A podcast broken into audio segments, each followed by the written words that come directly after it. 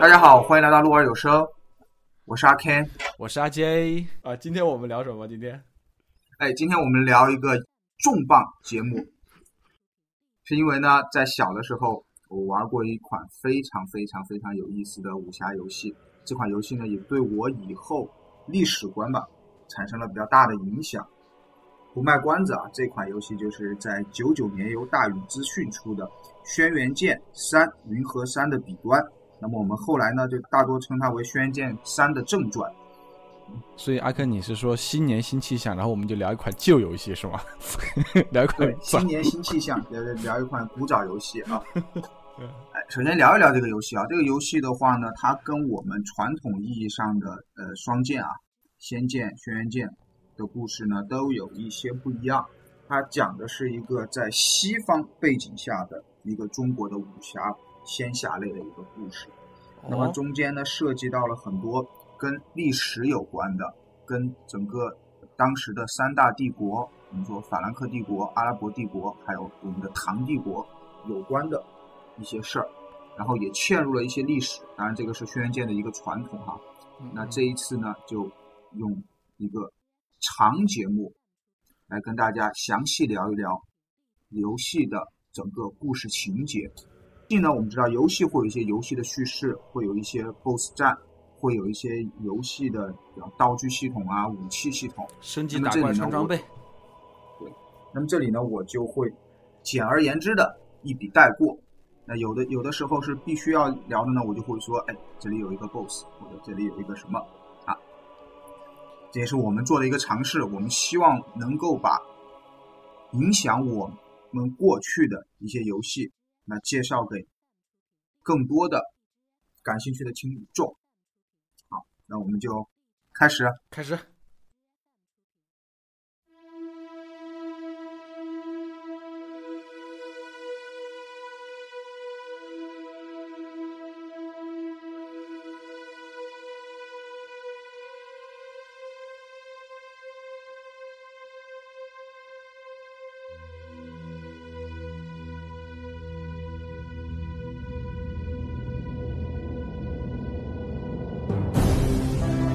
事呢发生在公元的七四九年，在威尼斯。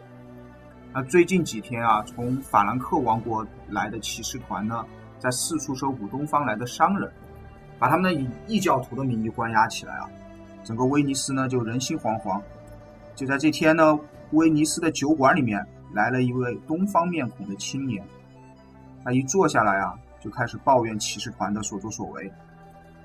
酒馆老板呢，就赶紧跟他说：“哎，你小声点，哥，这个莫谈国事啊，只谈风月。”就在这个时候呢，就走进来两名骑士团的骑士，他们俩呢就肆无忌惮的聊着威尼斯的女孩子。青年就听不下去了，就跟他们顶了几句，就引发了一场争斗啊。青年作为我们游戏的主角呢，自然是轻松的打晕了两名杂兵。酒馆老板就很害怕，就说：“哎，你快跑吧。”你再不跑，等他们大部队来了，我们两个都要遭。这个青年呢，就说自己呢是来找阿拉伯人的，想坐他们的船呢去到东方。酒馆老板就说，东方人呢，他们都被抓到教堂里面了，你要去到那里呢，才能找到他们。哎，我们的故事就从一个酒馆就拉开了帷幕。这这是一个典型的一个那个。就是什么什么西部片啊、武侠片的一个开场啊，典型的故事开场。对，就就其实就是一个小场景、小场景开场嘛。我们说什么呃西部片、武侠片，甚至是金庸的一些大作，它其实都是一个从很小的格局，要么是客栈，要么什么酒肆，要么就西部片的那种酒吧，就开场进行一个开场，都是从一个很平常的一个地方哈。嗯。哎，这个例子真真的就举不胜举了，不管是游戏、文学作品还是影视作品，其实都很多。哎，这里面我有一个问题，就是这个主角是要到东方去，他但是他为什么去找阿拉伯人呢？因为在当时嘛，只有一片大陆，欧亚大陆和北非的一部分嘛，当时还没有把它分为，呃，就什么欧洲啊、亚洲啊什么。那东方，在大家看来，过了爱琴海就是东方了，都叫东方。地中海的东方嘛，啊，对吧？啊，这威尼斯乡下，啊，乡下威尼斯人，威尼斯已经是很偏远的地方了。我们接着聊故事哈。嗯。那我们的主角青年呢，谢过了老板，呃，然后就在威尼斯城呢，做了一系列帮助市民的支线任务，就出发呢去寻找阿拉伯人。那这个其实就是一个游戏机制了。我们前期要拿装备、拿药，哎，拿最基本的武器，那你肯定是要做一些支线任务的。当然，如果你没有呢，也可以，那你就拿着你的木剑去硬刚吧。那这些任务呢，其实也很简单。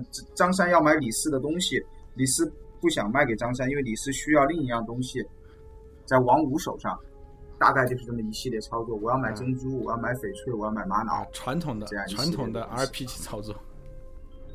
那我们的主角青年呢，来到了教堂前面，大门呢已经被骑士团重兵把守在那儿，因为关押了人嘛。青年就从教堂旁边的树林里遇见一名小朋友，小朋友就告诉他说，有一条秘密通道可以前往教堂后面。二话不多说，青年就通过秘密通道就来到了教堂的后院。那这个时候呢，其实就是一个迷宫升级的一个地方了。那我简单的一笔带过，那青年得到了自己的成长，学会了一些技术魔法啊。他在这里呢，后院就遇见了挖掘这条通道的一个修士。修士知道青年的来意之后呢，就告诉阿拉伯人，被关在教堂的地牢里。你要去救他们呢，有两个办法。一个呢是找骑士团长拿钥匙，第二个办法呢就是启动塔顶的秘密机关。那一番周折，我们肯定选择打开塔顶的秘密机关，救出了被囚禁的东方人。这一问才知道哈，这里面呢没有阿拉伯人，有什么波斯人呐、埃及人呐这些，就是没有阿拉伯人。因为呢，阿拉伯人都被带到威尼斯广场上去执行火刑去了。在放走了这些其他民族的外邦人之后呢？我们主角发现牢笼里面还有一位奄奄一息的巫师，在帮助巫师苏醒之后呢，巫师竟然直接喊出了我们主角的名字赛特。那这个时候啊，我们作为玩家也才知道了啊，我的名字是赛特。呃，这时呢，主角就正式出场，正式登场。来形容一下赛特这名角色啊。他呢是有着东方面孔的西方打扮的一个骑士，这个怎么留着长？这个怎么说？什么叫东方面孔西方打扮？他头发什么颜色？头发是棕色的头发，是一蓝一黑的两个眼睛。装扮呢就是呃我们典型的《塞达传说》里面的林克，或者是说《火焰文章》里面的马尔斯，呃或者说是我们在各种影视剧里面看到的兰斯洛特。就是那种欧洲骑士的一个打扮。巫师喊了赛特之后呢，就说要送我们主角赛特一件重要的礼物。他踉踉跄跄的来到了教堂的祭坛上，用血呢画出一组六芒星阵，召唤出一名年轻可爱、带着翅膀的女恶魔。完了之后，巫师就大喊着：“撒旦大人的任务我完成了！”说完呢，就便消失不见了。我们这名年轻的女恶魔呢，仿佛对新来的这个世界充满好奇，同样呢，也是叫出了赛特的名字。看来她也认识赛特。嗯嗯。他向赛特介绍自己叫做尼可，是撒旦大人让自己来跟着赛特。那至于你跟着我做什么呢？尼可说我自己也不知道。这里呢，又要插入形容一下尼可这名角色。妮可呢，是她的整个装扮呢，是有点像呃魅魔的一个装扮，就是我们在西方的神话小说里面读到的莉莉丝，呃，长着仙的恶魔的小尖角，然后长着恶魔的翅膀，然后还有一个小尾巴，但是呢，是一名年轻可爱的脸。这是九九年的游戏是吗？九九年的游戏，哎，九九年就掌握了财富密码，氪金绝招啊！大宇很懂吗？很懂。这个时候，我个人感觉的第一个 bug 就来了啊！嗯嗯，为什么呢？因为我们说赛特他虽然是东方人的长相，但是他也是也是一名骑士。这个时候呢，他听到撒旦这个名字，然后看到了一个恶魔，哎，他一点都不觉得奇怪。嗯嗯，哎，这这这个就就让我们很惊讶了，好像他听见撒旦就，啊，就撒旦就好了，就过。了。那比如对，比如放到我们这儿，我们说，呃，当你听到阎王爷三个字的时候，你自己应该有个不由自主的就会，对对对对，不由自主的就会有一个反感，但是这边并没有哦。而且这个时候是一个宗教战争那个时候嘛，他前面都介介绍了，就是说是骑士团也在追捕异教徒，对，其实是在追捕异教徒的。所以那么正常来说，他应该情会有一些激烈的情绪，是吗？呃，我觉得是会有吧，就说你你是谁，你干什么的？啊，你是不是坏人？但是他们啊、没有哦，嗯嗯，那可能也是财富密码的缘故啊，可能还是长长得丑的恶魔才叫恶魔啊，长得漂亮的恶魔呢就叫老婆是叫老啊婆，，对。这个时候呢，我们主角赛特没办法，又急着去救阿拉伯人哈，就让呢小恶魔尼可呢就先，那你跟着就跟着呗，反正你别妨碍我做事儿就行啊，了。制作组送老婆，典型的制作组送老婆。开场送老婆啊，嗯比起你们开场送送装备这些，哎，要好很多了。来到广场之后呢，这个时候幸好我们赶得及时哈，火刑还没有开始。嗯我们主角赛特呢就发现，骑士团团长呢是在法兰克王国大名鼎鼎的骑士迈尔斯。迈尔斯这名骑士呢是来自于主教的私人骑士团，他的主要工作呢就是罗织罪名，抓捕异教徒，就是边也要边抓你啊。反正就找个理由，就不戴帽子嘛。对对啊，叫你戴帽子。骑士团，我知道你这个梗啊，好好。让你戴头巾，啊，让你不戴头巾，刮胡子没有？谁让你刮胡子。了？好，我们去。我们骑骑士团长迈尔斯呢，并不认识我们主角赛特，赛特呢就用了一个小技巧、小计策，就打伤了我们骑士团长，表示呢，哎，今天我就把话放在这儿了，我一定要把阿拉伯人带走。嗯那这边说你带不走，你今天就带不走。那正在僵持不下之际呢，赛特的旧相识，也是迈尔斯现在的女朋友莉莲，突然挡在身前，啊，阻止赛特说，不让他继续伤害已经受伤了的骑士团长迈尔斯。那其实呢，这个时候剧情就交代哈，莉莲是主角赛特的白月光，有单恋对象了，她也是法兰克王国第一美大美女。舔狗赛特吗？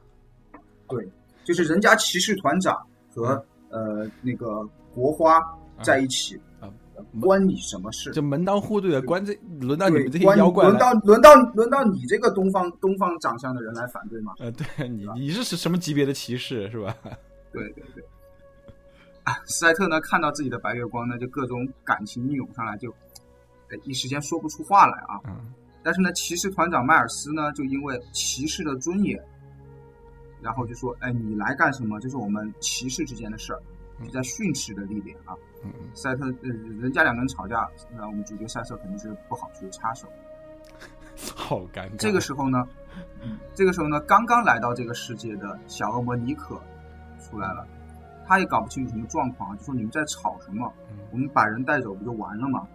然后这个时候他就发了一个闪电，嗯把丽莲给击晕了。哎，白月光丽莲，我们的法兰克国花一下就被击晕了。同时呢，小恶魔尼可就发现哈，他没有办法用闪电去击伤团长迈尔斯。骑士团长迈尔斯是不受到闪电攻击的，磨免，这下就磨免。嗯这下就很尴尬了。嗯主角赛特，你刚刚认识的女孩子啊，就把你原来的这个白月光一下给劈晕了。啊，我来也不是，不来也不是，是吧？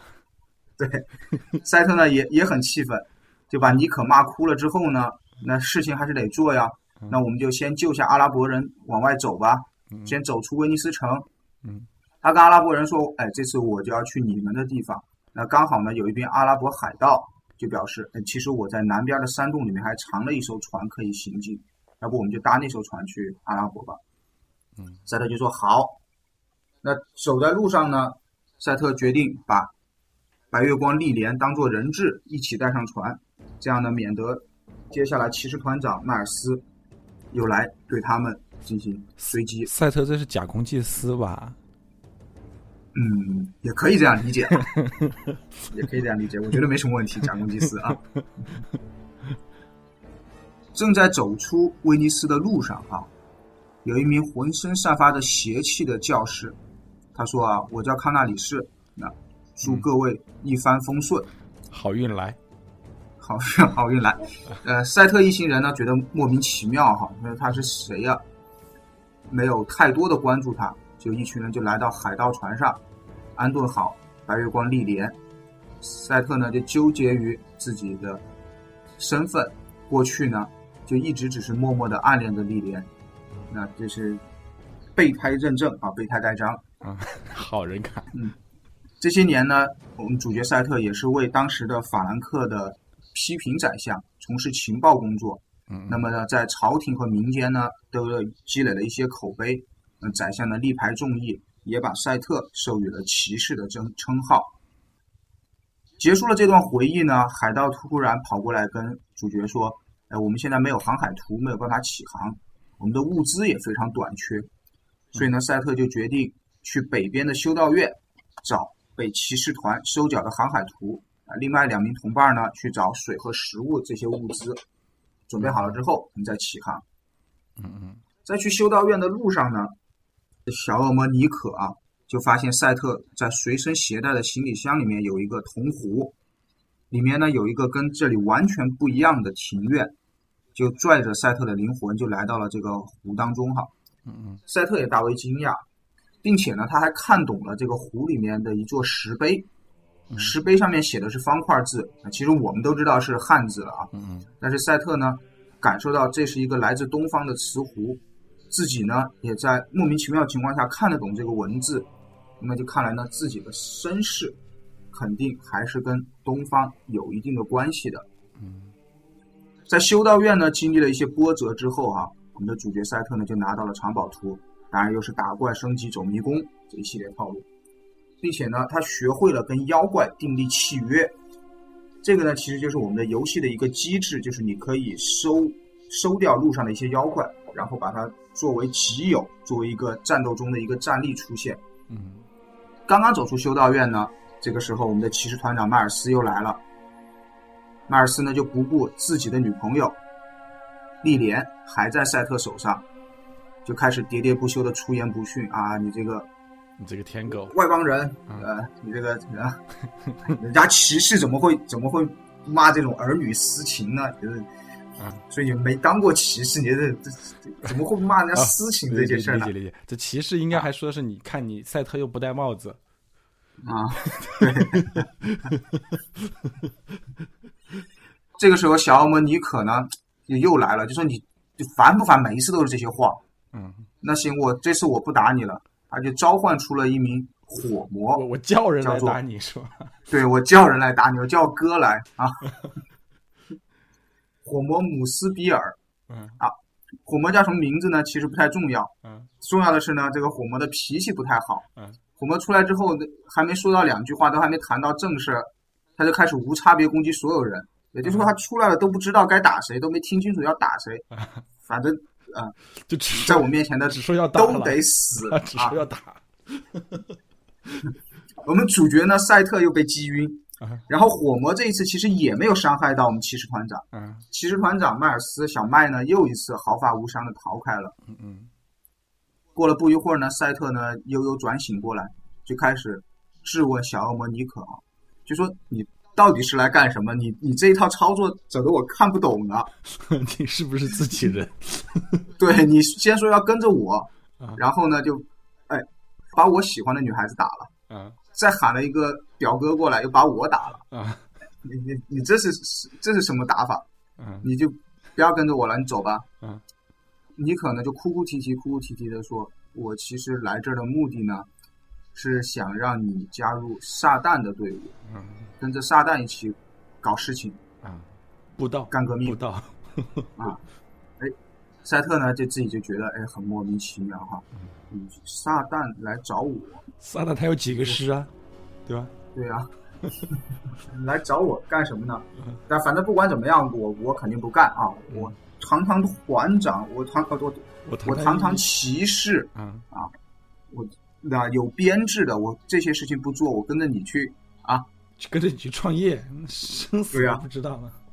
嗯，你可就说：“那你如果不答应，我走了回去，我的任务没完成啊，那我我也完蛋了，我也得死啊！”嗯赛特说：“那行吧，那那你继续跟着我吧。”那我们就还是按照原计划走嘛。赛特就是个回到老老色批，那个老色批，老好人吧，就是 就是老好人，谁都谁都发好人卡给他。大雨很陡，亚萨西嘛。去找水和食物的同伴呢还没回来，那我们的赛特呢又从海盗船下来，转而去寻找同伴。然后这个时候呢，又是打怪升级走迷宫，救下了被妖怪绑架了的同伴。一群人呢终于扬帆，带着昏迷的白月光，国花丽莲向阿拉伯进发。这个时候，我们第一幕正式结束，对，离开了我们熟悉的威尼斯，踏上了前往东方的旅途。这这是一个很正统的第一幕，我看这大宇在这方面都非常懂啊。对啊，其实这个，嗯，我们要说这个在整个的故事线上啊，有什么创新倒没有。我觉得它最多创新的点就是它通过西方的一个架构或者一个人物关系或者一个背景来讲述一个东方武侠的故事啊。嗯，这这点其实我觉得很创新了。然后第一幕你看，它首先是交代了故事背景，交代了出场人物，交代了。并且里面的一些信仰的问题，其实也提了，包括上帝、撒旦这些。那我们知道了，这算是一个，当然这是个武侠类游戏嘛，或者叫仙侠类游戏啊。但它其实引用了一套，呃，在第一幕里面就出现了，好像是一个像神魔或者像地下城这样的一个这个一个背景。我觉得是西方背景下的神魔大战，就是我们会我们玩完第一幕之后，会对接下来的故事更有期待。哎，它不是简单的一个什么北漠呀。西域呀，东边的岛啊，南南边的南蛮呐，不是这样一个，它的整个的画卷会更广阔，从极西方的威尼斯开始。嗯，而且在第一幕里面，其实就你看，我说一说，大宇真的非常懂玩家啊。虽然说是九九年，然后该有的该有的那个线索一个都不少，什么对小恶魔送老婆就出来了，然后呢，曾经曾经的对象啊，曾经暗恋的对象，现在也在自己的身边了。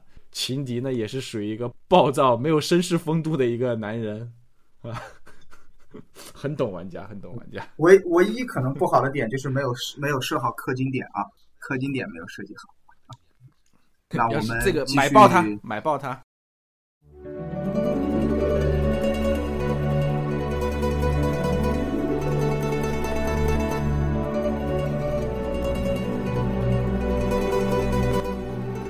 好，接下来我们继续赛特的旅程哈。刚出发没多久呢，我们的主角赛特还在甲板上欣赏地中海广阔的海景，啊，忽然呢发现就有追兵追来了。嗯。但是呢，在接近他们的时候，发现追兵其实分成两队，他们之间互殴了起来。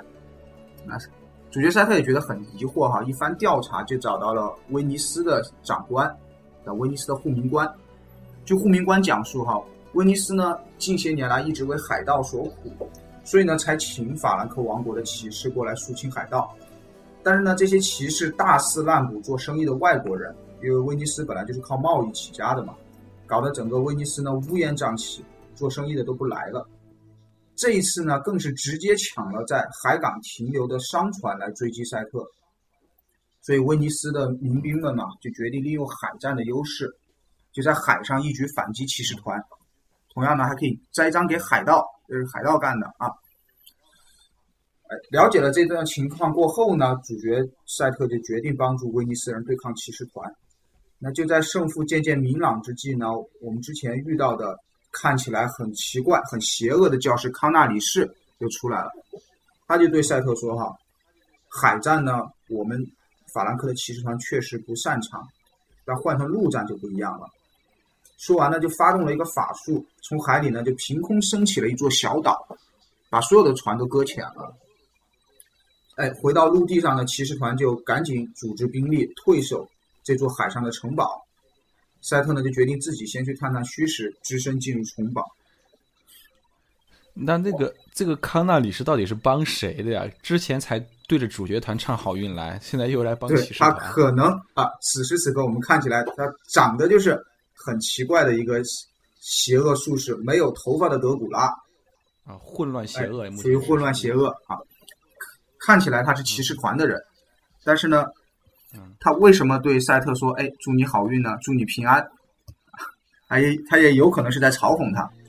好，讲得通，讲得通。嗯，接下来说说这个岛的构造哈。这个岛呢，其实它不大，但是呢，它有一座火山在岛上，然后还有一个城堡。那看来这个岛呢是还是有人居住过的痕迹。一番苦战呢，我们主角赛特就来到城堡的顶层，发现骑士团的成员在这里啊，死的死，石化的石化。他的白月光历莲呢，也不知道什么时候被带到这里，钉在十字架上。呃，我们骑士团长迈尔斯呢，此时正用剑指着康纳里士，我们老康，邪恶术士老康，质问他：“你为什么把自己的同事全杀了？啊，他们都是跟你一样的骑士团呢？”邪恶术士老康呢就说：“我要用纯洁的少女，把她的血肉、生命和灵魂全部献祭给上帝。”那骑士团长迈尔斯呢就怒不可遏啊！你要你要献给上帝，你凭什么拿我自己的女朋友献给上帝？对，说说对啊，你你你自己不能去找一个吗？对吧？啊啊！但是呢，他还是打不过我们的老康哈。所以骑士团长迈尔斯小麦就终于明白，老康呢，他根本不是上帝的信徒，他就是一名邪恶术士。你说相由心生哈，这个其实我我玩家在很早之前就就看出来了，因为。他长相就就不像是一名修士啊，啊，典型的反派形象。团长小麦就说：“就请我们的主角赛特啊，帮他救下自己的女朋友莉莲。”正在赛特准备出手的时候，小恶魔尼可呢，这个时候出来，就先拉着赛特的衣角说：“哎，你等一下哈，这个邪恶术士老康呢，也是撒旦的仆从，就是我同事啊，不给个面子，我们不插手。”这个赛特听完就说：“还不插手？本来我就烦你了，你还有个同事还来烦我，那有什么？那有什么不插手的啊？”哎，就很艰难的就打倒了我们的邪恶术士老康。这个时候呢，我们的白月光丽莲也终于是在与她的男朋友骑士团长迈尔斯互诉衷肠之后呢，就撒手人寰了。啊那主角好难受啊！对啊，舔狗到最后一无所有啊！对对对对对，这还没到最后呢，哈哈，不好说。啊，还还没还还没到最后，还没到最后 呢。我们的主角赛特呢，就向威尼斯护民官回复啊，就说他们已经都没有了呢，就是骑士团已经完全毁灭了。然后护民官说：“那我的我的目的就是这个。”现在只剩团长了。我的目的就是这个，那我先走了。骑士团现在只剩团长，你们自己小心点，我留书传给你们啊。你们一路平安啊！嗯。正在赛特他们也准备起航的时候呢，同行的阿拉伯海盗就发现哈，这个岛呢是一个移动岛，它正在向南方移动。那赛特说也很吃惊啊，怎么尽是这种奇怪的事儿啊？就说那我再回去看看，调查清楚吧，是怎么回事儿？回到城堡之后呢，继续探查，意外的呢，在这里遇见了正在埋葬。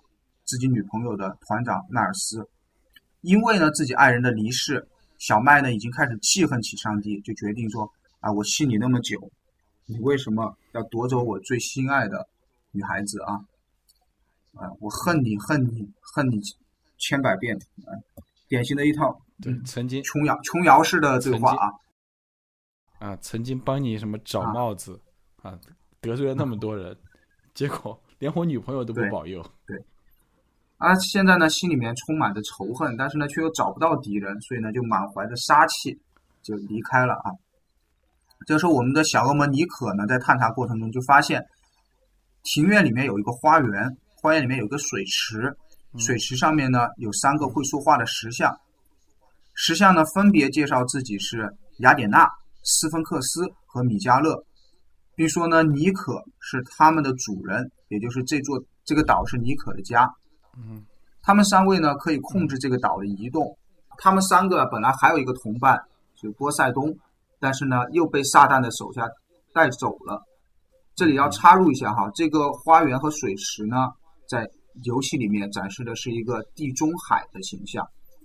三个石像呢，雅典娜就是位于希腊的位置，斯芬克斯呢是位于现在埃及的位置。米迦勒呢是位于我们现在的呃以色列这个位置，在水池中间呢还有一个浮漂，就大概就是我们现在这座移动岛所在的位置。三个石像就跟我们主角赛特说啊，你要我们帮你去阿拉伯是可以，但是你要先完成我们的考验。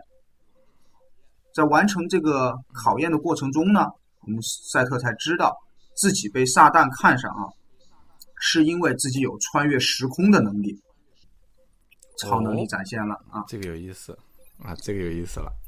于是呢，赛特就回到了之前我们提到的威尼斯修道院的门口，救下了被姆斯比尔打死的自己，就是当年的暴躁火神啊，被暴躁火神打死的自己。就是那个小恶魔召唤出来，然后跳过了新手教程，就直接进入了战场的那个火神。对，就是他。这个时候呢，主角赛特不知道，但是呢，我们玩家知道，在迈尔斯的身上有撒旦的标记，也就是通常我们所说的六六六的标记。有意思了啊！好，在穿越到过去，完成了拯救自己的任务之后呢，主角赛特完成了考验，石像决定帮助他们前往阿拉伯。那接下来是一段风平浪静的航行的日子，赛特呢就抓紧这个时间，跟着阿拉伯人学会了阿拉伯语，同时呢也在自己的白月光历莲的墓前倾诉了这次前往东方的秘密任务。批评宰相啊，让赛特去东方寻找战争不败之法，这个就是整个游戏它的核心任务，大主线。但是安稳的日子呢，总是过得不太久。突然有一天呢，一座冰山撞上了移动岛，赛特就赶紧去问石像们，石像们说这个是蓝人的冰山岛，蓝是蓝色的蓝，啊，我们的同伴波塞冬的石像当年就是被他们带走的。蓝人呢，本来也是撒旦的手下。这几个人正在聊天的过程中呢，岛上就上来一些奇怪的生物，那无疑他们就是蓝人了。他们把同伴呢都冻住了。赛特自己呢是毫不费力的打败了蓝人，但是呢发现自己的同伴没一个能走了，那就只好去观察一下冰山的情况。在瞭望台上观察冰山的时候呢，赛特又看到一些战船从远方向这个冰山驶过来，也登上了冰山，还是一一些军队哦。赛特呢自己也决定悄悄的登上冰山一探究竟。刚刚走进冰山，就看到一个阿拉伯的士兵在使劲敲被冻住的门。赛特上去就用阿拉伯语询问哈，就说其实阿拉伯人追击这座海上诡异冰山也很久了。刚刚呢，阿拉伯的大部队刚刚进去，入口的门就被冰冻上了。自己呢，是因为哎可能上了个厕所，就没跟着进去。赛特说：“那你你在这儿敲吧，我去找找其他的路。”就继续往冰山深处探索。嗯，又走了一段迷宫之后呢，赛特在一个角落里面找到了被掳走的石像波塞冬。石像波塞冬就跟他说：“你们只有把我带回去，才有机会找到冰山的主人蓝魔神。不然呢，这座冰山很大，而且蓝魔神呢会躲在冰山深处，基本上你们很难找到他。那没有更好的办法呢，赛特就只好把石像用炼妖壶先带回城堡。”带回去之后呢，石像一家人四个人啊，终于团聚了，就告诉赛特，其实我们有隐藏的力量，我们可以让移动岛后面的那座火山喷发，我们用火山的熔岩去融化这个冰山，啊，说做就做，事不宜迟啊。但是呢，没料到呢，波塞冬被囚禁了多年，力量还没回来，就没有把冰山一举击沉，只是呢，击垮了冰山的一一角。赛特呢就想着，哎，那边好像还有阿拉伯人哦。那这样你们先缓一缓，我先去看看他们的情况怎么样，就去冰山去解救阿拉伯人。之前阿拉伯人敲的那个冰洞大门已经打开了啊，遇到的那个士兵就说：“我的同袍们不是被杀了，就是也被冰冻起来了。我们船长也不知道哪儿去了。”赛特就说：“那这样吧，你们先掩护着你们同伴们先撤。”我去找一下你们团长，又是一番寻找，终于找到了蓝魔神所在的地方——冰山的最深处。原来呢，这个冰山的主人蓝魔神早就在此等候赛特。他在等赛特的目的是什么呢？啊，其实也不难猜到啊，就是邀请赛特加入撒旦的队伍。啊，猎头公司二号，猎头二号。只要是我遇到奇怪的人，就告诉我，哎，你要去加入那个。公司哦，你一定要去跟着撒旦干哦！这什么？你越说我越不会干，对不对？老子偏不。蓝魔 神呢，在这里还跟赛特说哈，说你呢自己也不要有心理包袱。之前呢也有一个人类，我们劝说他跟撒旦干，他跟着撒旦干了之后呢，哎，成为了恐惧之王。高管，你听这个名字牛不牛？啊，恐惧之王哦。你呢，我们邀请你呢，就还是希望你得到重用。你放心，你来了绝对不会是工具人，你跟我们一样，都是属于管理层的。啊，五险一金。啊，赛特说：“我现在也是管理层的呀，我也有编制啊。”就再次拒绝了他啊。然后呢，就说：“那这样吧，你把这些其他人身上的冰冻解了吧。”蓝魔神呢就说：“这岛上的人都死了，只有这个女孩子还没死，那我就给她解了呗。你喜欢你就带走吧。”然后说完的话，这这这什么什么对什么虎狼之词？说完呢，蓝魔神也就消失不见了。这个时候，在一旁呢倒地的阿拉伯女战士呢就悠悠转醒，看见了赛特和尼可。那他看见尼可呢，就肯定会误以为他们也是恶魔的同党。然后就开始说：“哎，你们这些恶魔，我不会放过你们的，怎么怎么样？”尼可就听不下去，尼可最怕就被人诬陷啊。但是呢，碍于自自己的这个呃情况，你不被人诬陷都没人信啊。尤其是每一次都是女孩子诬陷他，你就没听过小麦说尼可你个坏蛋，对吧？女人何苦为难女人嘛？然后这个时候呢，就跟女战士争执起来。赛特就怕尼可哎，又又喊个哥出来，喊个姐出来的，就说这样，你先回去，你先你先回城堡，我来跟他解释。尼可呢，哎，也知道你不能每一次都这么这么犟哈，就回到城堡。他的石像仆人们呢，就说：“哎，主人，你怎么回事？”那尼可就讲了：“哎，怎么怎么回事？”呃，仆人就说：“啊，那我们就不等他了，我们就让他们两个一起葬身于这片冰山之海吧。”就再次要帮主人出气，说的呢，就再次发动了火山攻击。这一次的威力呢，就较第一次大了许多。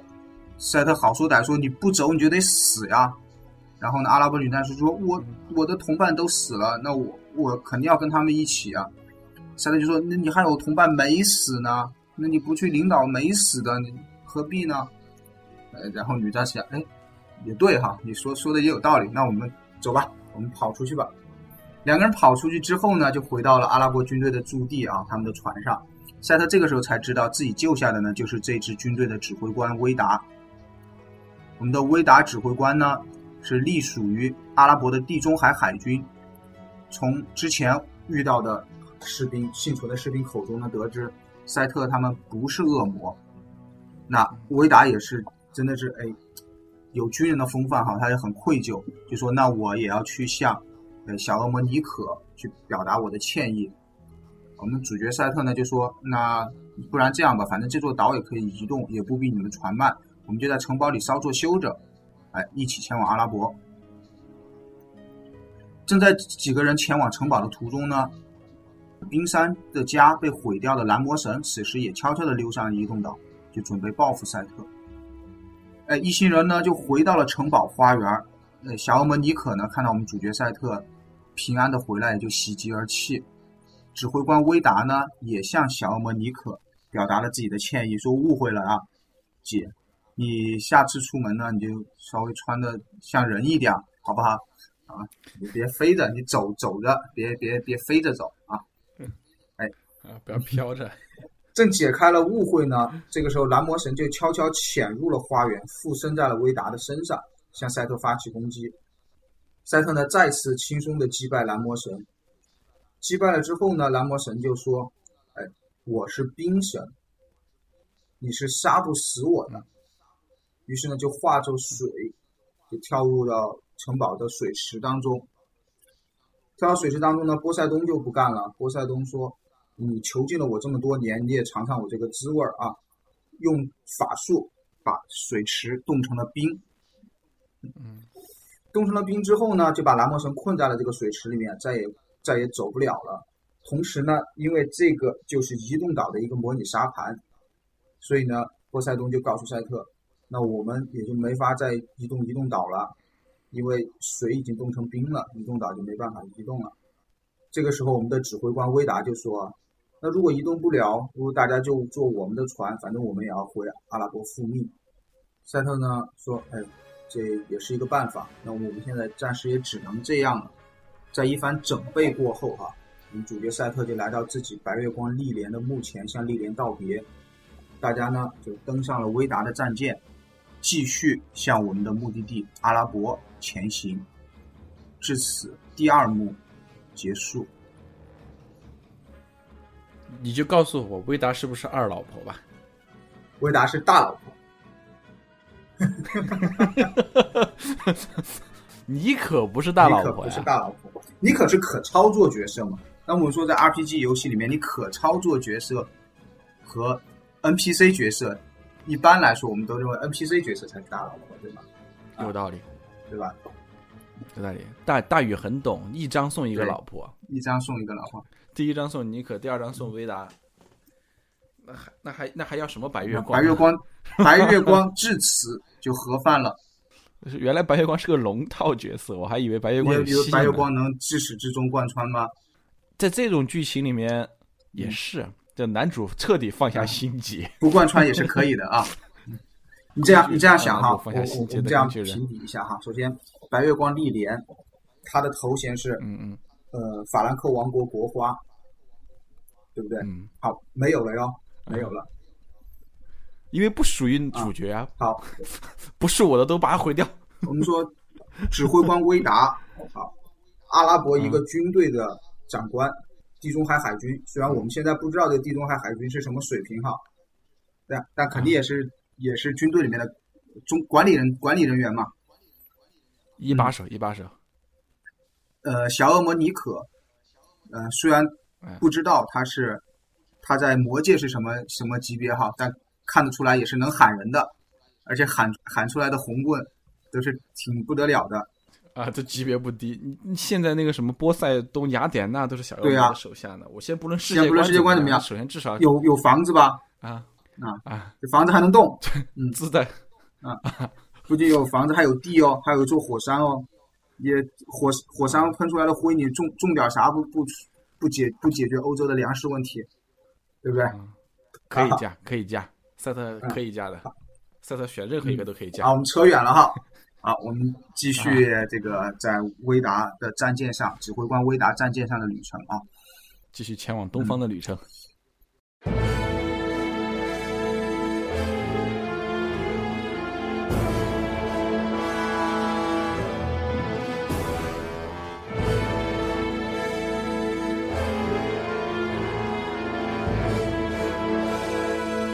旅途呢总是无聊呢又精彩。这一天夜里哈，我们主角赛特又在甲板上回忆往事，啊，每次坐船呢就要回忆往事。那这个时候正在回忆的过程中呢，就听到了指挥官威达动人的歌声。两个人呢在夜风中就聊起自己的身世。原来我们的指挥官威达呀，他是阿拉伯战士世家古莱家族唯一的子嗣，他从小呢就被当作男战士培养。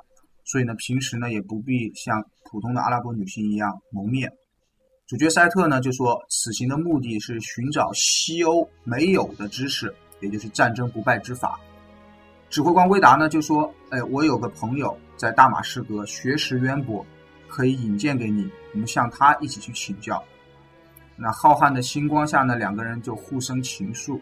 又是晚上，只有点点星光，船上的火呢这些又不多。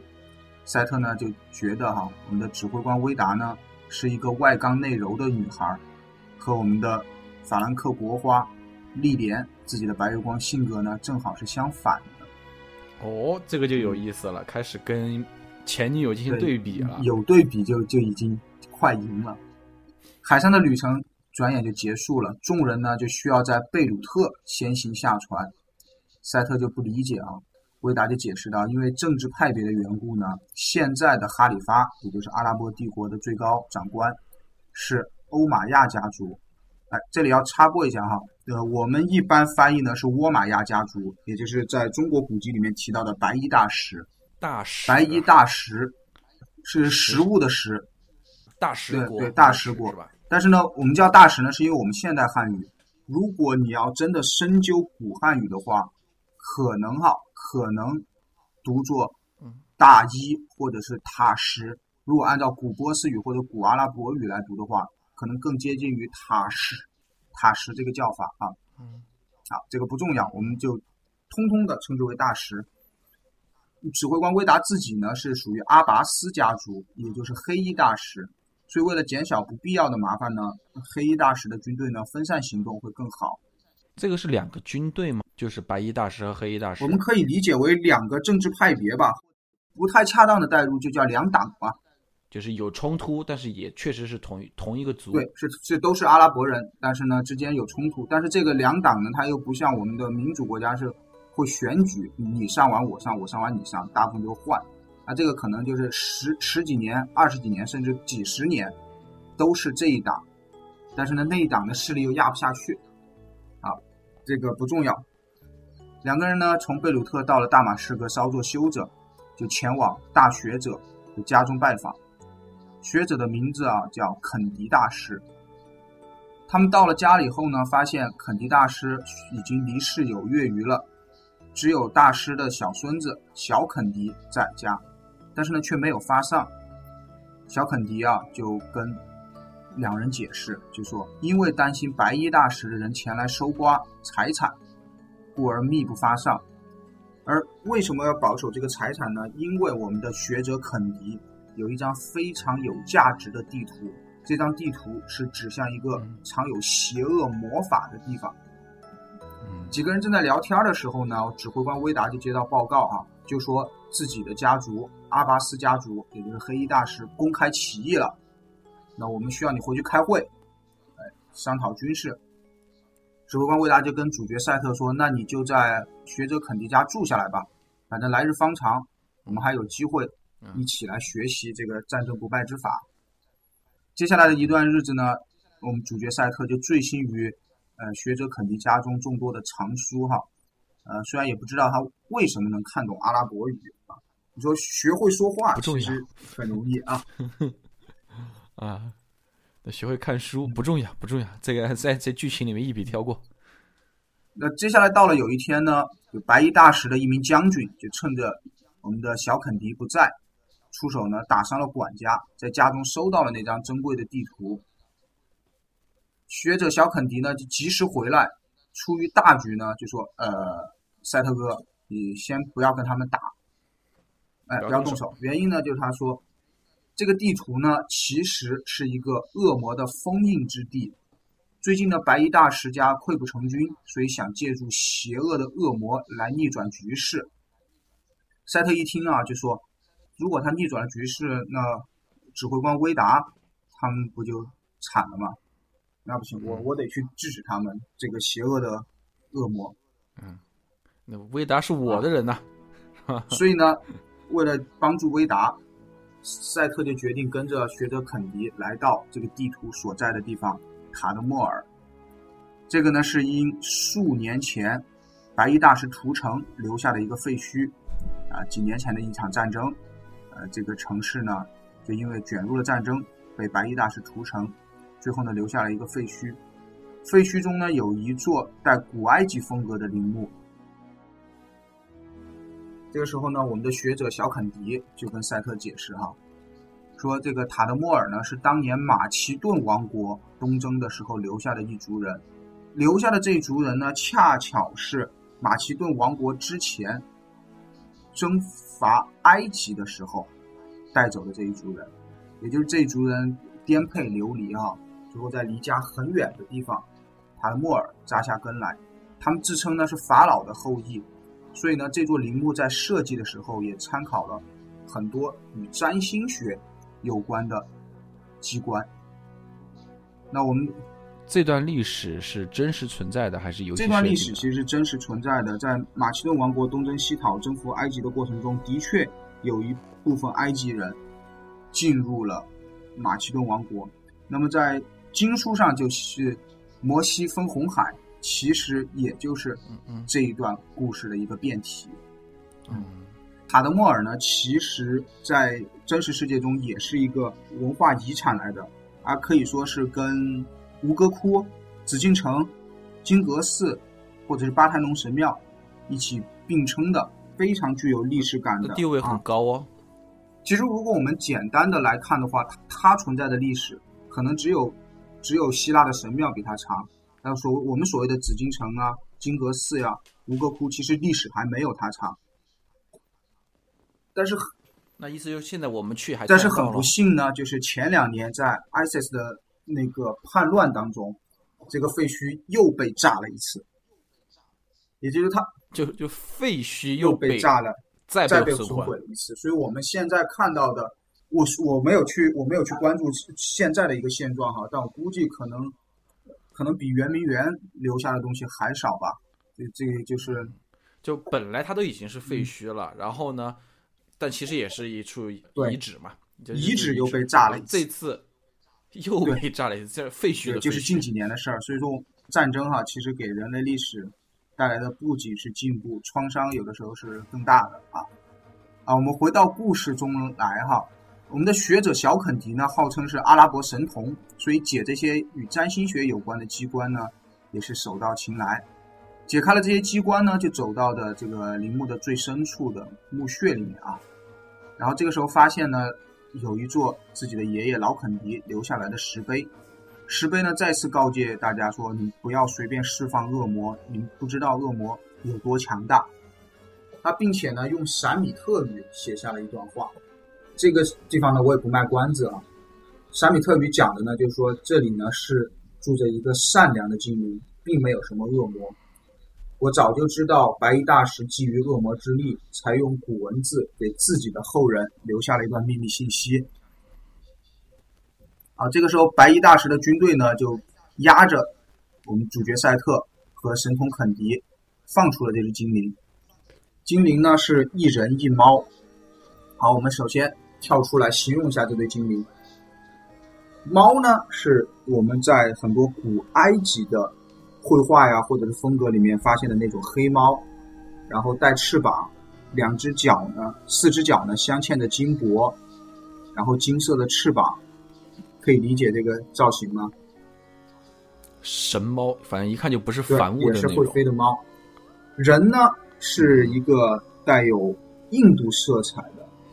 哦，你说的这个精灵，它并不是那种就是小巧可爱的那种。呃，它不是，它有点像我们看过那个莫高窟的敦煌的那个飞天图，就是不知道什么原因，身体背后有一根丝带的那种印度带印度色彩的女性，就是瘦高瘦长的。然后也是小麦色的皮肤，头发呢是扎起来的一个单的丸子头。那你就告诉我，是不是是不是新老婆吧？算不上。我想大宇在设计这个人物造型的初衷也不是按照老婆的方式设计的，可能是阿姨。嗯。啊，大宇很懂。大宇很懂啊。两个精灵出现之后呢，就开始一些人就开始聊天。那精灵就知道了，这些军队是来自白衣大使的军队。呃，神童肯迪是老学者肯迪的孙子，然后还有肯迪的朋友。聊完了之后呢，精灵就带着赛特和神童肯迪通过密道跑了。然后呢，就把白衣大使的阿拉伯兵呢，永远的留在了墓穴的密室当中，带着自己对，带着自己人先撤。走出了陵墓之后呢，精灵就开始介绍自己啊，啊，我叫卡玛，这只神猫呢叫安卡，我呢是一名爱的精灵，一直在寻找真爱。因为我是精灵呢，所以每次我都只能陪伴着我的爱人老去，爱人离开，然后我缅怀一段时间，继而呢去寻找下一段真爱。在五年前呢，我和爱人就生活在塔德莫尔，在屠城中呢，我的爱人被杀害。那我就很愤怒，就学习了白衣大师的军队，才在白衣大师的军队中呢有了恶魔的这个称号。当时的学者呢老肯迪就前来跟我交流，就说你要不然就在这里再缅怀一段时间逝去的爱人，当你心情平复了之后，你再离开。对外呢，我老肯迪就说这个恶魔已经被我劝服了，我已经把它封印住了。老肯迪很懂哦。这个老肯迪，这个老肯迪真的很懂。吃完卖家吃买家，两头吃。对啊，两头反正都搞定了，然后两个好处都拿了。精灵卡玛呢，就在这里专门提到了赛特的眼睛，呃，一蓝一棕的两个眼睛，很像我过去的一位爱人哦。呃哦，哦，这里是不是有线没？有线索啊，没有线索。当你看到这个精灵卡玛的例会之后，哈，你就知道他们之间没有线索啊。他们之间没啊戏。然后呢，正在聊着的时候呢，镇守陵墓的石像忽然自报家门，他说自己是撒旦的手下，名叫鬼猴王。你这个是连锁公司吗？现在是埃及啊啊，那个不不，阿拉伯不是埃及啊，啊，现在已经是阿拉伯了。你这个是连锁跨国集团嘛？你这开跨国集团啊。啊啊，然后呢，他又说：“我知道之前蓝魔神他们都劝过你，你不愿意。那既然你不愿意，我就把你打伤了，加入公司。你不服，我就给你打服。啊，简单简单干脆。这时候呢，我们的精灵卡玛成为了一名可操作的角色，加入了我们。团队能力更强了之后呢，打退这个鬼猴王哈，也是轻松加愉快。打完了之后呢，精灵卡玛就说：呃，你你一一路上这么多这么多坏蛋跟着你呢，那这样吧，那要不然我反正现在也没事儿做，我也没遇到我爱人，我就先跟你走一段，我们一起来对抗撒旦吧。赛特还没说话啊，小恶魔尼可就出来了。他不想跟其他人共享赛特，就说你走走走，你自自己不会找人跟吗？啊，你看见一个人就跟啊？对，你以为唐僧收徒弟呢？明明是我对先来的，对对，对我大师兄大师姐来的啊，就让卡玛离开。卡玛呢就不想跟这个小丫头片子呃紧说。这个时候神猫安卡就说：“哎，你想想啊，我长得好不好看，乖不乖？我可以给你当宠物。”可爱啊我给你当宠物啊呃，你就让我们啊孤苦伶仃的先依靠一会儿呗。小欧文尼可说：“那好吧，反正有有个猫当宠物还是可以的。至于这个大姐，她愿意干什么干什么呗。”一番这个对话之后啊，大家就决定呢，我们先回大马士革看看具体什么情况。刚刚走进沙漠哈、就看到阿拉伯士兵死伤遍地，小恶魔尼可呢就跟赛特说：“我感受到了魔界的气味。”哎，感受到感受到公司的公司的文化在这儿了啊，企业文化很大啊，很盛。神童肯迪呢也认出了这支军队，死伤的这支军队是属于指挥官威达的军队。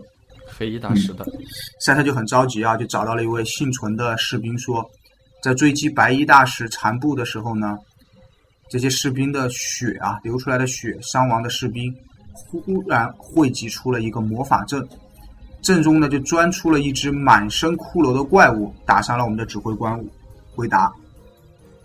稍等稍等稍等，满身骷髅，不是一个大，不是一个大骷髅，一个大骷髅是吓不到士兵的，是满身把骷髅当挂件的怪物，这个才能吓到士兵。什么奇形怪状的怪物？是的。正在这个怪物大杀特杀的时候呢，有一位英雄突然出现，打败了怪物，追进了魔法阵。那受伤的指挥官威达呢，也率部去支援这名英雄。尼可就看着这个魔法阵啊，说：“哎，这个是魔界的通道啊，非常危险。赛特，你不要去。我以我小恶魔尼可的性命担保，这个里面很危险。”赛特说：“但是指挥官威达在里面啊，我得去救他呀。”说着说说着呢，就带着小恶魔尼可、精灵卡玛一起走到阵中，来到了地狱的某个地方，开始搜寻。带着后宫去救后对宫啊！在这个地狱的深处，哈，赛特一行人呢就再次遇到了旧相识，我们的邪恶术士老康康纳里士。呃怎么老是对呀、他？就就老是他呀，因为每一次都没有把他把他杀掉嘛，不像我们其之前遇到的 BOSS 啊什么都有个交代把他杀掉了，这个就是一直杀不掉。啊，康纳里士就说出了自己的身份，啊、我就是专门为世间带来恐惧的恐惧之王，我就是啊，原来就是啊你我就是原来提到的，哎，以人的身份加入了这个公司，成为了高管的恐惧之王。啊，原来是你这个地方就是我的恐惧地狱，这是我的主场。嗯刚刚说完呢，赛特肯定拔出剑来就要打，但是我在我自己的主场能让你打着吗？老康一个魔法就把赛特扔进了地狱的煎熬。赛特呢就非常的愤怒，就打又打不着，还被关起来了。无能狂怒啊！他正想打破牢笼报仇呢，就又一次引发了时光穿越。那这个时候我们可以看到啊，赛特的这个技能呢是被动技能，他没有办法主动的去穿越，都是每一次愤怒的时候，或者是要靠石像的指引的时候才能进行穿越。这次穿越呢，就穿越到了当初在威尼斯出来的海盗船上，自己的。白月光丽莲的身边，这个时候呢，弥留之际的丽莲啊，突然醒过来，又一次给赛特发了张好人卡，希望你以后找到自己的真爱，并让赛特转达自己对骑士团长小麦迈尔斯的爱意。啊？不，你继续，你继续。他是我给你发，我给你发表评论的空间。啊我我我我我是想说，他让赛特转达对迈尔斯的爱意，是这个，就是自己对迈尔斯的爱意，是这个意思吗？好，好，好，好，我认。然后呢，还跟还跟主角赛特说，你和骑士团长迈尔斯，你们要好好相处，在一起携手共进。这说的是人话，你快死了都不能说点好听的吗？怎么会？就是说，你让舔狗，就是说舔狗，你是好人。说完这句话过后，就说，请帮我告诉我的男朋友，我很爱他。然后你以后要跟我的男朋友好好相处，是这个意思吗？暴击三连就是这个意思。就是我穿越逆逆转时光了，我都已经能回到过去了，你还还来这个？你有没有想过，如果这个故事剧情发生在今天，是要被喷死的？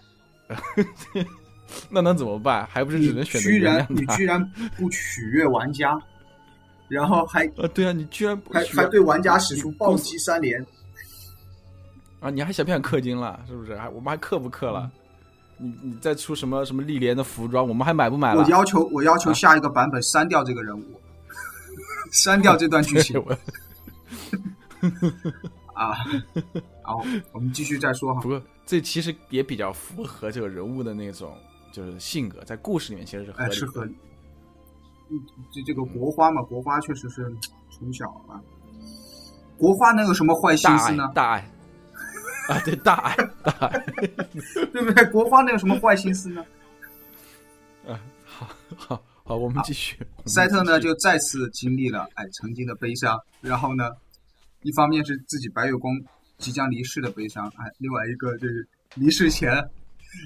还还放暴击的悲悲伤啊！这个时候啊，嘲讽一下，邪恶术士老康又再次出现，并且一出来就认出了他是来自未来的赛特。那赛特就说：“我我打不了原原来的现在的你，我还打不了过去的你吗？”赛特就想打过去的他。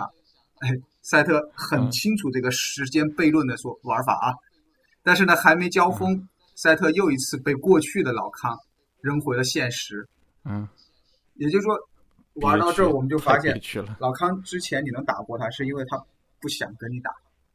啊这那这个时候，赛特真的很憋屈啊！你想想看，刚被放到监牢里面，无能狂怒啊，然后呢，又被那个白月光暴击三连，好不容易找到个可以撒气的，觉得哎，我以前我以前打不过你，现在我升级了，我能，我现在能收拾你了吧？然后结果又被扔回来，然后发现根本就打不着。打不着哦，不是打不过哟。好，这这叫气死了。回到地狱牢笼的赛特呢，看着大家一一筹莫展啊，正在没办法的时候，哎，指挥官威达循声过来，就从外面打开了牢笼。嗯，找到威达了。指挥官威达就说啊，和他并肩作战的呢，是一位同样来自法兰克王国的骑士。他们追击骷髅怪来此，现在细细想起来呢，那个怪物好像是故意战败，引诱他们来到这个诡异的地方的。一行人集齐了，那威达肯定是要救救过他的人呐，本来可以回去了，对不对？嗯。那么大家就去救，探寻到地狱的最深处，发现那名战士呢，果然就是我们的骑士团长小麦迈尔斯。迈尔斯此刻呢，正躺在一个诡异的阵的中间，就像极了之前白月光历莲被钉在十字架上献祭一样。所以意思就是迈尔斯她也是纯洁的少女，是吗？嗯，献祭献的东西不一样嘛，对不对？你你拜神的时候，有的时候是要放猪头，有的时候是要放水果嘛。那我们可以理解，白月光历莲呢就是水果，这次呢就献献个猪头，不一样啊，还是不一样的。好的，好的，好的，好的。主角赛特呢就及时的唤醒了我们骑士团长迈尔斯。呃，刚刚唤醒呢，呃，我们邪恶术士老康又气急败坏的走来，就说：“赛特，赛特，你又一次毁了我精心设计的仪式。为什么每一次我要做事儿都是你在出乱子？啊，老是你。”这个时候呢，就现出了恐惧之王的真身。原来之前浑身挂满骷髅的，正是恐惧之王本王。嗯，我的另外一套皮肤，我的另外一套皮肤，这个叫神格化。魔格化的啊，魔格化的角色啊，接下来呢，大家五人合力啊，才把恐惧之王的真身打倒在地。骑士团长迈尔斯呢，就想报之前自己女朋友白月光历莲的仇，就拔出剑想杀掉老康康纳里士。但是呢，因为恐惧本身是无法杀死的，哎，这个说法就很哲学了啊。老康就对小麦说啊，总有一天呢，你会明白我的苦心了。说完之后呢，就又遁走了，又不知道到哪儿去了。哎，这句台词有点意思啊！这句台词啊，是的，是他们后面是有戏，而有大戏，而且看来。但是呢，我其实要提出一点来说，就是，毕竟是九九年的九九年的游戏哈，埋梗埋的太明显了，嗯，对吧？嗯，如果我们放在今天的天下，这个梗真的埋的太明显了，就是我可以不讲这一段，但是。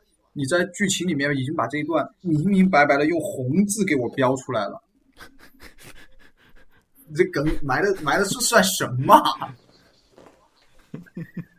对吧？其实大家大家注意了，我要开始装逼了，就是这种。好，我们继续，我们继续。就在老康遁走啊，众人还没回过神来之后，他们忽然发现自己被传送到了大马士革的清真寺。哎，连赶路的时间都省了。那一行人呢，就冲向皇宫，发现白衣大使呢，已经整个包括他们的管理层，包括他们的整个贵族都已经溃败出逃了。黑衣大使呢，现在占领了皇宫，但是呢，有一个唐国来的使者，带了一个刀枪不入的怪物，还在跟黑衣大师对抗。神通肯迪这个时候就向我们主角赛特解释哈，说唐国呢，在更遥远的东方。它比阿拉伯帝国，也就是我们国家还要强盛。他们在这次革命中呢，支持白衣大师，所以呢，他现在算是我们的敌人。等等等等等等，这个游戏的主线不就是我们的主角赛特要去东方寻找战争不败之法？对呀。最早开始我就以为就是要到唐国，或者说要到中国嘛。对啊。但是后面不是说是到了阿拉伯，就是。就已经是东方了嘛？怎么现在又来了？其实因因为因为在在游戏的语境下，法兰克王国是嗯，大部分人是不知道唐国的存在。当然，嗯，我比如批评宰相肯定是知道，但他可能没有跟赛特说那么多。那赛特的理解呢？阿拉伯就是东方了。但是呢，他到可能还是太乡下了。到了阿拉伯之后呢，发现阿拉伯的东方还有东方，东方还有东方。什么时候是个头啊？啊，然后继续啊，一行人呢就走进皇宫，正要对抗唐国的使者，看见了唐国使者哈，但是发现呢，唐国使者也有妖术，让他们无法靠近。哎，就跟老康一样哦，跟老康的进进不是法术啦，是妖术是吧？正在纠缠的时候呢，这个刀枪不入的怪物，前面提到刀枪不入怪物就出现了。那众人先先打先打怪物吧，把怪物打碎了。哎，这一次跟之前又不一样。这个时候呢，这个唐国人就解释道：“说这个怪物啊，不是什么妖术或者恶魔，是个人造机关。我自己呢是一名武僧，也是来找真正的唐国使者的。我不是你们口中的那个啊，唐国的大使使者。啊，这句话有点绕哈。嗯，就是说。这是个唐国人，但是不是他们要找的我们以为他是使但不是他们要找的唐国使者。哦哦哦，好的好的，我们的神童肯迪呢就觉得，哎，这个机关嗯有趣哦，有有齿轮啊，有榫卯，哎，还有什么螺丝，哎，杠杆儿。然后呢，这个时候他突然想起啊这名老僧用的是东方的一种神秘术，叫做武术。他是一名武术高手哦，这不是妖术哦，你记不了他的身是，他的武术哦。凌波微步啊，金钟罩铁布衫，就类似于这一类的东西。接话发，不是我们继续，反正就是进不了身嘛，他是靠武术。武生就跟着他们一起找到了唐国使者。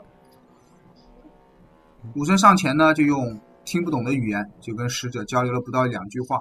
使者呢又放出一个人造机关，怎么会听不懂的语言？因为他们两个是用中国话交流的嘛，港版话。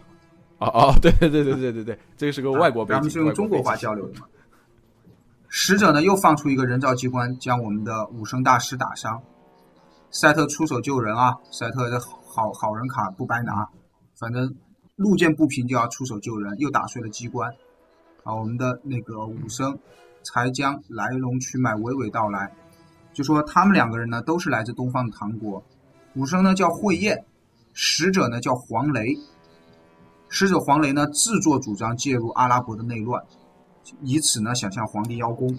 那之前我们说，呃，小肯迪神童肯迪提到哈，唐国这次是支持白衣大使的，但其实呢，唐国并没有，只是这个使者黄雷自作主张的，没站好边儿，没站好队，等一下，我们的宇将军是是黑衣大师啊哦，他是黑衣大师。那意思就是实际上黄雷支持的是他的对对立面也。就是说，实际上黄雷也是现在正在皇宫里跟黑衣大使的士兵在有冲突，然后才遇到了这这一系列的东西。是敌人呢、刚刚呢，我们打碎的那个怪物呢，叫做机关兽，都是由黄雷制造的。他呢可以说是这方面的天才，可以说是一个科学家，只是一个走偏了路的科学家。威达呢就担心放虎归山，就需要追击我们的科学家黄雷。那合浦之际呢，迈尔斯小麦骑士团长就突然阻止了赛特和威达杀黄雷，留出了一个空隙，让科学家黄雷再次逃走。我们指挥官呢，威达就赶紧再去追。骑士团长小麦呢就说：“赛特，你等一下，我跟你说两句话。”呃，他就跟赛特说啊：“上帝现在已经不可信了，我迈尔斯现在只追求绝对的权利，要不我们一起去征服世界吧？”赛特也不知道呃，这又发来新的 offer 发了是吗？新的 offer，这一次是人界 offer。赛特也不知道该怎么回答你啊，就只能说：“哎，我之前见到丽莲，丽莲让我跟你说什么什么什么什么。”哎，他还真是个好人啊！他这种话他还还要转达，被暴击了之后还要转达。听完了白月光丽莲的遗言之后呢，迈尔斯心里面呢也是毫无波澜。他现在呢一心只追求权力，就觉得科学家黄雷日后绝对有大用，也去追赶黄雷去了。这时候，其他人，我们的神童肯迪、指挥官威达，还有我们的武生大师慧燕，一起找到了赛特。赛特就对大师慧燕的武术和唐国都非常感兴趣哈。神童肯迪就说：“那大家到我们家，我们慢慢聊，开个 party 吧，一起慢慢的学习。”赛特呢，就跟着慧燕大师一起学习武术和中国的语言。在学习的过程中呢，也渐渐发现了阿拉伯或者是埃及的占星术呢，其实不是战争不败之法。所以呢，他决定跟大师会宴去唐国看看。那出发当天呢，我们的指挥官威达也来送行。就即便呢有千般不舍呢，但是他也无法阻挡意中人赛特的脚步哈。那只能泪眼婆娑的就离开他们。嗯，主角赛特呢就让神童肯迪转达自己对指挥官威达的承诺，就说我一定会回来找你们的。说罢，他就和慧燕大师两人踏上了继续往东的征程。那我们这一幕到此结束。哦我发现这一幕的剧情推进相当多。你看，从最早开始的，从他带着女将军跟女将军互生情愫，到了又引入了肯迪这个角色，然后呢又引入了到埃及的那个埃及陵墓那边去，他们从陵墓出来了，又去了地嗯狱。从地狱出来呢，现在又引出了唐国人。那这一章其实是交代的内容是相当相当丰富的，整个阵容应该剧情推进的节奏。这一章的内容相当的丰富，而且这一章呢，相当于是把前后串起来了，就是引入了唐国，唐国的剧情已经开始了。这个年代真的是唐国就已经开始跟阿拉伯建交对。这个就是其实它紧扣历史最重要的一段。我们说刚刚这段故事是发生在公元的七五零年，那么在真实的历史上呢，阿拉伯帝国的黑衣大使，也就是阿拔斯家族，推翻了原来的统治者白衣大使，然后呢，开启了阿拉伯帝国的阿拔斯王朝。阿拔斯王朝呢，在建国不久后就停止了过去对外军事扩张的道路，开始呢大力发展文化和海上贸易，从此呢，阿拉伯帝国也就走入了黄金时代。而且还有一点啊，还有一点需要值得一提的，就在这一年之后，公元的七五一年，也就是赛特决定跟着大师慧彦去唐国的这一年，赛特的主人批评宰相也在欧洲篡位称帝了，结束了你说的这个是游戏剧，不是游戏剧情，是是真实历史，是真实历史。嗯，结束了梅罗维梅罗文加王朝，然后开始了接下来的又一个横跨欧洲的大帝国。但是在故事故事中没有提哈，当然这赛特这时也在阿拉伯，他也不知道批评的这些事儿。那就是说，从现实生活中来说，最后是黑衣大使，也就是呃黑衣大使掌管了阿拉伯家族，也就是游戏之中那个女将将军那一系指。挥官威达的家族，对，啊，他这个看来，这个大禹在这方面是很下下了很多功夫的。是的。轩辕剑一向就是呃接入了历史，啊，就是说他在正史与正史之间留白的那些地方，他加入了一些创作，一些那些加入了一些呃很微观视角的一些故事。哇，那这个很棒，这个真的很棒。大禹的野心可见可一斑。见一斑。接下来呢，赛特和慧燕就前往了向韩国的征程。就去大城市了。那故事到这儿呢，那么我们的时间也差不多了。那接下来，赛特在寻找战争不败之法，又遇到了什么样的人、什么样的事儿？那么我们就在接下来下一期的节目向大家娓娓道来。那本次节目就到这里。好的，那下一期到底会怎么样？我真的很想知道老康和老麦到底是什么人呢？接下来就会一一揭晓，他们到底什么样的人，发生了什么样的事儿。那我们一起期待下季，好的，那我们就下期见。再见。